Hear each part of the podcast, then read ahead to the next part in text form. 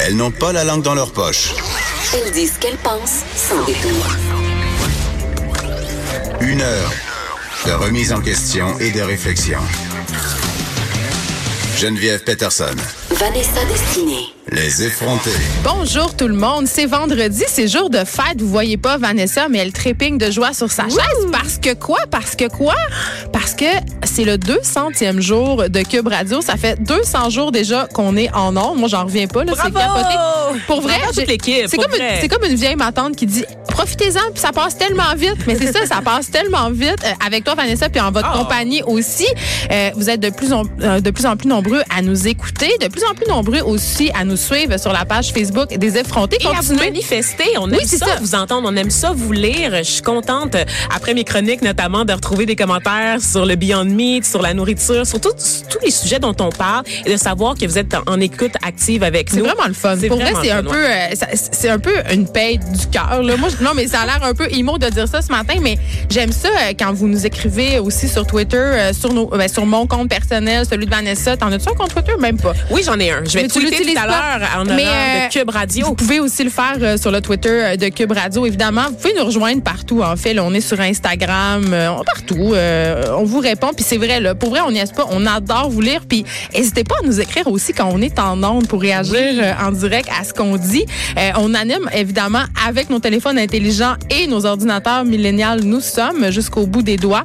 Donc, on vous lit vraiment tout le temps en temps réel. Donc, merci d'être là depuis euh, 200 jours, d'être au rendez-vous. Euh, J'espère qu'on va avoir euh, encore des milliers de jours euh, ensemble, évidemment. Changement de ton, Vanessa.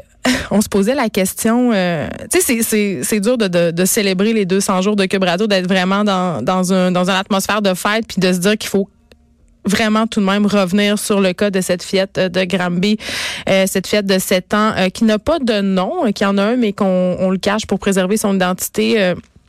J'entendais Marc-Claude Barrette plutôt au micro de Benoît Dutrisac dire que elle trouvait ça dommage qu'on ne lui donne pas de nom euh, parce que elle, elle reste dans l'anonymat. Euh, je suis assez d'accord avec elle. Il y a quelque chose de triste là-dedans. En même temps, Mais C'est ça, en même temps, il faut préserver. C'est ça, il y a des rappelle- enfants dans cette famille-là. Que la mère biologique de cette de cette petite fille là a déjà, je crois, trois enfants euh, à elle seule. Le papa en a un autre et la belle-mère en a un aussi. Donc il y a encore des enfants qui sont dans ce milieu familial ben, je pense qu'ils ont été retirés de leur milieu. Ben, je, en souhaite. ce moment. on sait pas. Mais euh, non, on le sait, ils ont été retirés. Et euh, Isabelle Ducas qui continue son excellent travail euh, dans la presse pour essayer de débroussailler tout ça. On en apprenait plus, euh, évidemment, ce matin sur l'existence atroce que vécu cette jeune fille-là. Isabelle Ducas qui a choisi de la prénommer Alicia, évidemment, pour lui donner un visage, un nom. Je vais pas m'étendre sur les détails. On l'a fait hier. On, on le fait aussi dans d'autres émissions. Tous les médias en parlent. On, on a compris qu'elle a vécu une existence horrible. On parle évidemment, on fait des allusions à Aurore, l'enfant martyr, euh, une petite fille qui a eu une vie tragique, vraiment.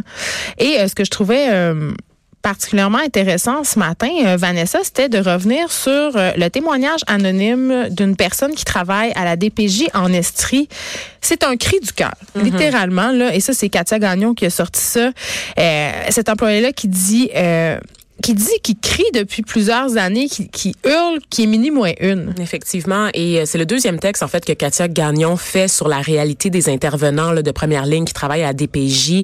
Euh, on le sait, là, en ce moment, tout le monde est en train de varger collectivement sur le service. On le sait qu'il y a des failles dans le système tel qu'on le connaît, mais il y a aussi des gens qui travaillent au quotidien pour essayer euh, d'améliorer, en fait, le, le, le quotidien de ces enfants-là maltraités avec Ben, des économies de bout de chandelle. Moi, c'est une nuance que, je voulais qu'on apporte, que je trouvais importante de souligner. Ça fait trois, quatre jours qu'on tape sur la DPJ. Il y a eu des manquements, il y a un problème euh, systémique, on va y revenir. Euh, mais il y a- il y, a des gens qui sont sur le terrain qui font un excellent travail. Il n'y a pas un intervenant de la DPJ qui se pointe chez une personne où il y a de la maltraitance puis qui est insensible à ça puis qui se dit Hey, je vais laisser ces enfants-là dans leur milieu se faire abuser. Ben oui. Et ça a- se peut c'est pas comme ça que ça fonctionne. là. Il y a une phrase qui m'a marqué particulièrement, c'est le fait que ces intervenants-là, tous les jours, doivent travailler avec le pire de ce que l'être humain a à offrir. On parle de milieux ici très difficiles, de parents qui ont des problèmes de santé mentale, de parents qui sont aussi Toxicomanes. toxicomanes, qui consomment effectivement. Donc, ça rend le milieu d'intervention très difficile. évidemment, la loi est faite en sorte pour garder la proximité familiale, pour garder le lien parent-enfant. Pourquoi? Parce que tous les experts en petite enfance vont vous le dire. Les enfants, il y a plus de conséquences sur leur développement à long terme si on les retire trop rapidement de leur milieu familial que si on les laisse dedans avec un encadrement suffisant. On laisse des chances. Évidemment, l'encadrement ici n'était pas suffisant. Pourquoi? À cause d'une pénurie de ressources.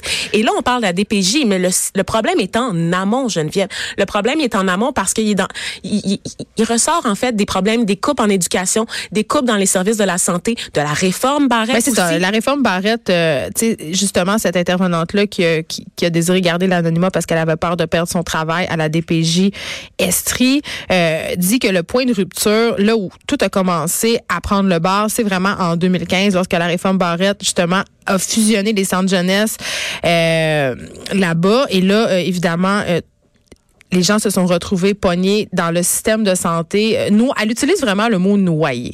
Elle dit à partir de ce moment-là, on avait un peu les mains liées, on pouvait plus rien faire, on était noyés dans ce grand système-là. C'est là que les problèmes ont commencé. Il y a des quotas aussi à la DPJ. Ben hein? oui.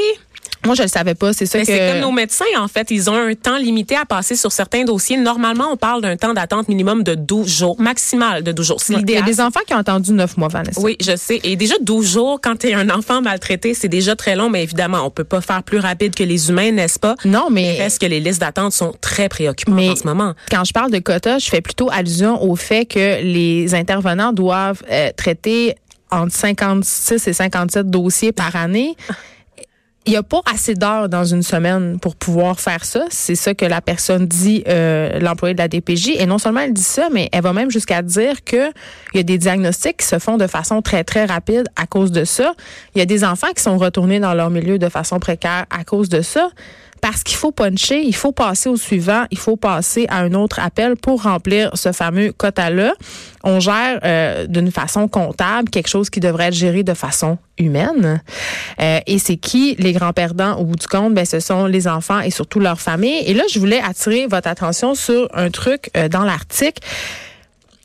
Ce qu'il faudrait se demander, là, c'est comment ça se fait qu'il y a autant de signalements, ben Vanessa? Oui. Année après année, le nombre de signalements, là, c'est une augmentation vraiment régulière tout le temps. Ben, c'était 60 000 jusqu'en 2003 et aujourd'hui, il y en a 100 000 par année. Donc, par jour, ça veut dire environ quatre gros autobus scolaires oui, d'enfants. C'est une image très, très forte. Chaque jour, c'est comme si on remplissait quatre autobus avec 65 enfants.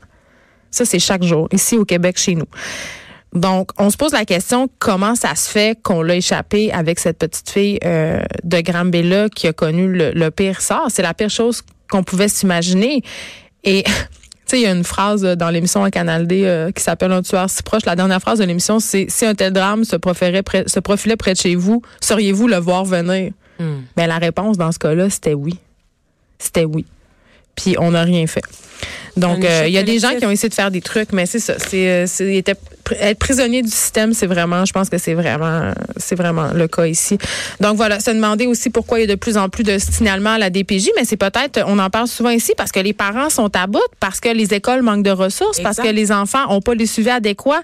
C'est difficile. Euh, tu sais, pensez-y, là, on rush d'être parent euh, de des enfants euh, qui ont des petits problèmes d'enfants normaux, entre guillemets. Là.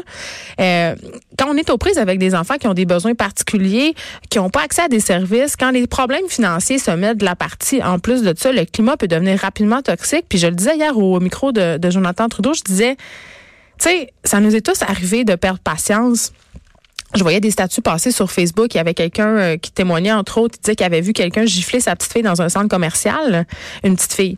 Il est, il est allé voir la maman. Puis moi, sur le coup, j'ai fait, ben voyons, mêle-toi de tes affaires, c'est pas de tes affaires. Mais en même temps, c'est un peu notre responsabilité sociale. Dans les pays, euh, dans les pays scandinaves, euh, la mentalité par rapport à, à, la fessée, puis justement à la gifle, là, au, par rapport aux enfants, c'est vraiment sévère. Et c'est ton devoir de citoyen d'intervenir. C'est dans la loi.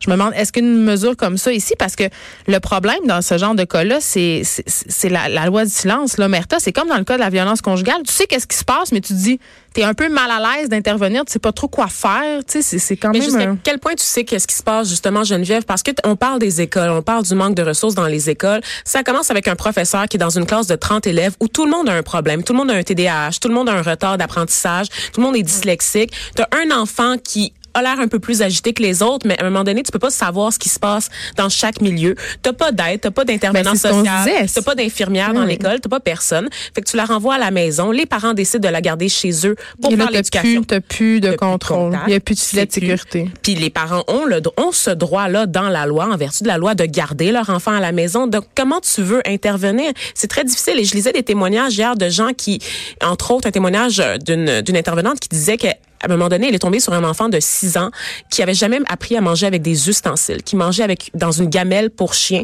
tous les jours parce que ses parents ne lui avaient jamais appris. Ses parents sont en crise, font, font- ont des problèmes de santé mentale, consomment également, et l'enfant était laissé à lui-même, n'avait jamais été entré dans le système scolaire. Donc, ça a pris 6 ans. Ça a pris toute son existence, en fait, pour qu'il réalise qu'il était trop là. tard. C'est dommage à tard. dire, mais les, les dommages euh, sont irréversibles sur le cerveau, sur le développement. Il est trop tard, tu sais.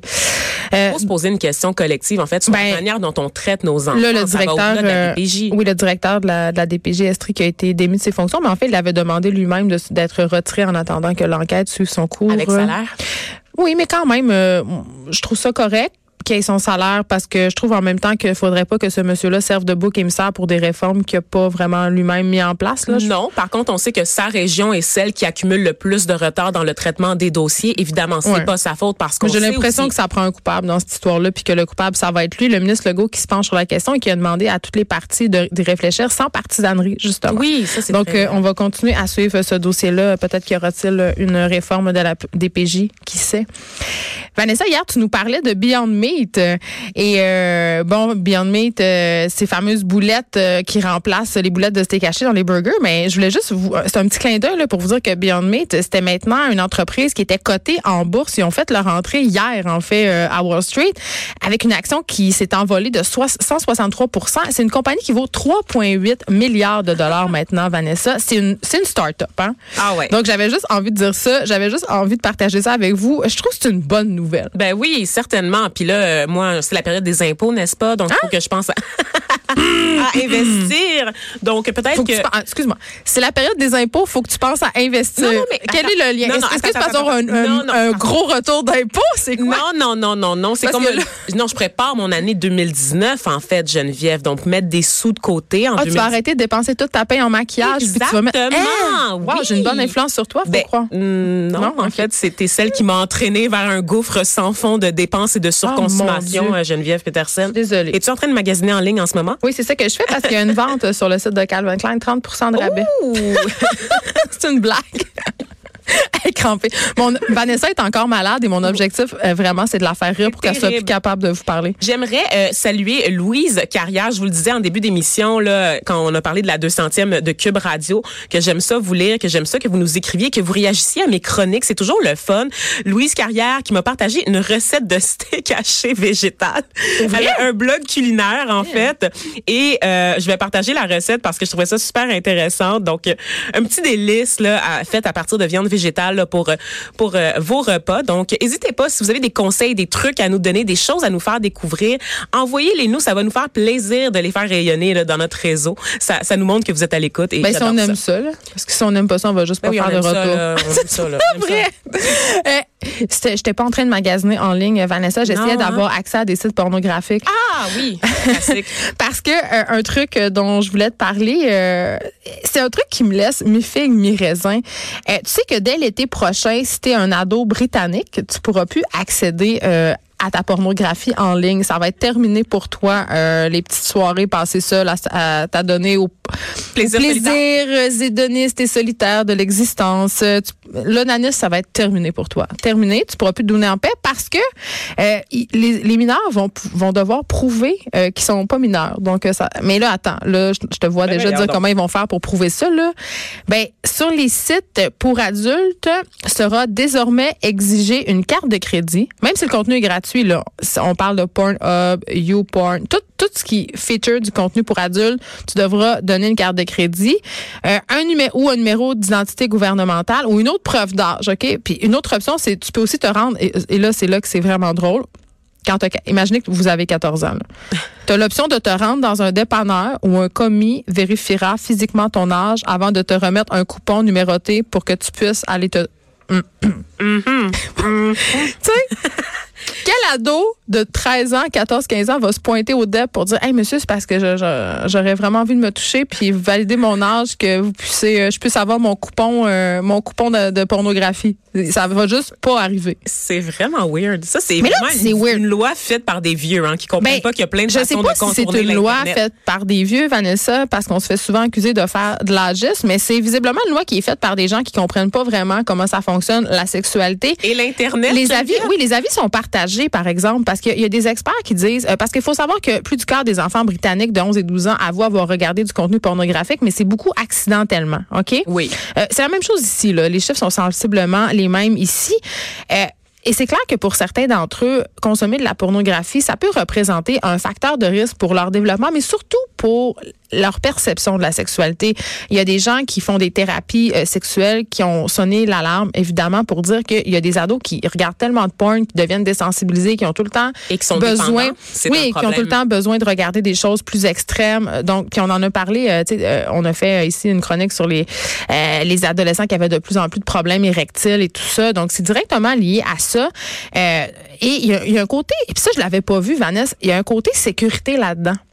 Si tu rentres tes données de carte de crédit puis tes informations personnelles, ça veut dire qu'il y a des compagnies qui vont avoir des informations sur tes préférences sexuelles. Et là, ça, euh, on fait référence au leak d'Ashley Madison. Entre Évidemment, autres, ce leak-là, vous savez, le site Ashley Madison, c'est un site pour les personnes en couple qui veulent tromper leur partenaire. Donc, tu t'inscris là, c'est discret. Il y a eu un- un- une fuite et les coordonnées euh, des gens qui utilisaient, euh, ben, de certaines personnes qui utilisaient les services de ce site-là ont été dévoilées. Il y a eu des suicides, là. Il y a des gens qui se sont qui ont mis fin à leur jour parce que justement ça avait créé une espèce de de bombe dans leur vie personnelle. Donc c'est un risque si euh, la euh, ben, pas la si l'Angleterre s'en va là et un truc qu'on mentionne pas et, moi c'est la première chose qui m'est venue en, tête- interdire quelque chose bloquer l'accès euh, est-ce que c'est vraiment une bonne chose?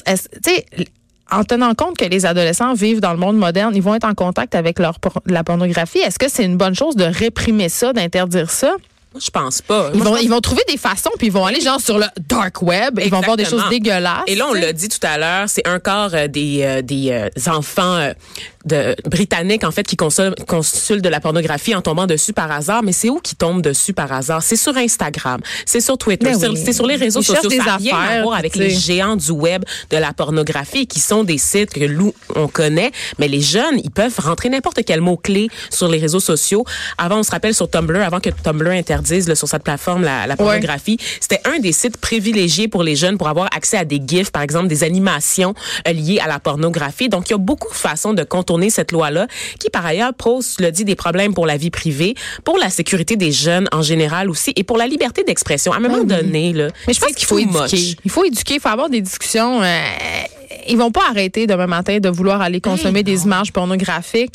Euh, sais, pourquoi pas, euh, tu sais, au lieu de faire des lois répressives comme ça qui euh, qui demandent aux jeunes de prouver leur majorité, pourquoi pas faire des lois qui visent l'industrie de la pornographie pour une porno plus éthique, euh, pour des personnes euh, qui œuvrent dans ce milieu-là, qui sont traitées de façon plus équitable, pour des représentations de la femme plus diversifiées? Pourquoi on fait pas des lois réellement qui vont avoir un réel impact sur la vision euh, que ces jeunes-là vont avoir de la sexualité au lieu d'interdire, tu sais, euh, de, la censure, à mon sens, ça fait pire que bien. Ben oui. Vraiment pire que bien. Sur l'éducation, sur des programmes. Et tu Ben sais, oui. c'est drôle parce que je voulais en faire une chronique il y a quelques mois. YouPorn qui offre une section éducative maintenant sur son site internet pour aider les jeunes justement à développer un rapport plus sain à la sexualité parce qu'ils vont le faire de toute façon. Ils vont C'est se ça. masturber de toute façon. Ils vont avoir le goût d'explorer le corps des autres de toute façon. Ils vont chercher juste naturel, si tu l'interdis, ils vont passer par tous les moyens. Ils vont être encore plus intéressés par la pornographie. C'est un incitatif qu'on vient de leur offrir, en fait, pour se tourner vers de la porno et de la porno particulièrement hard en plus,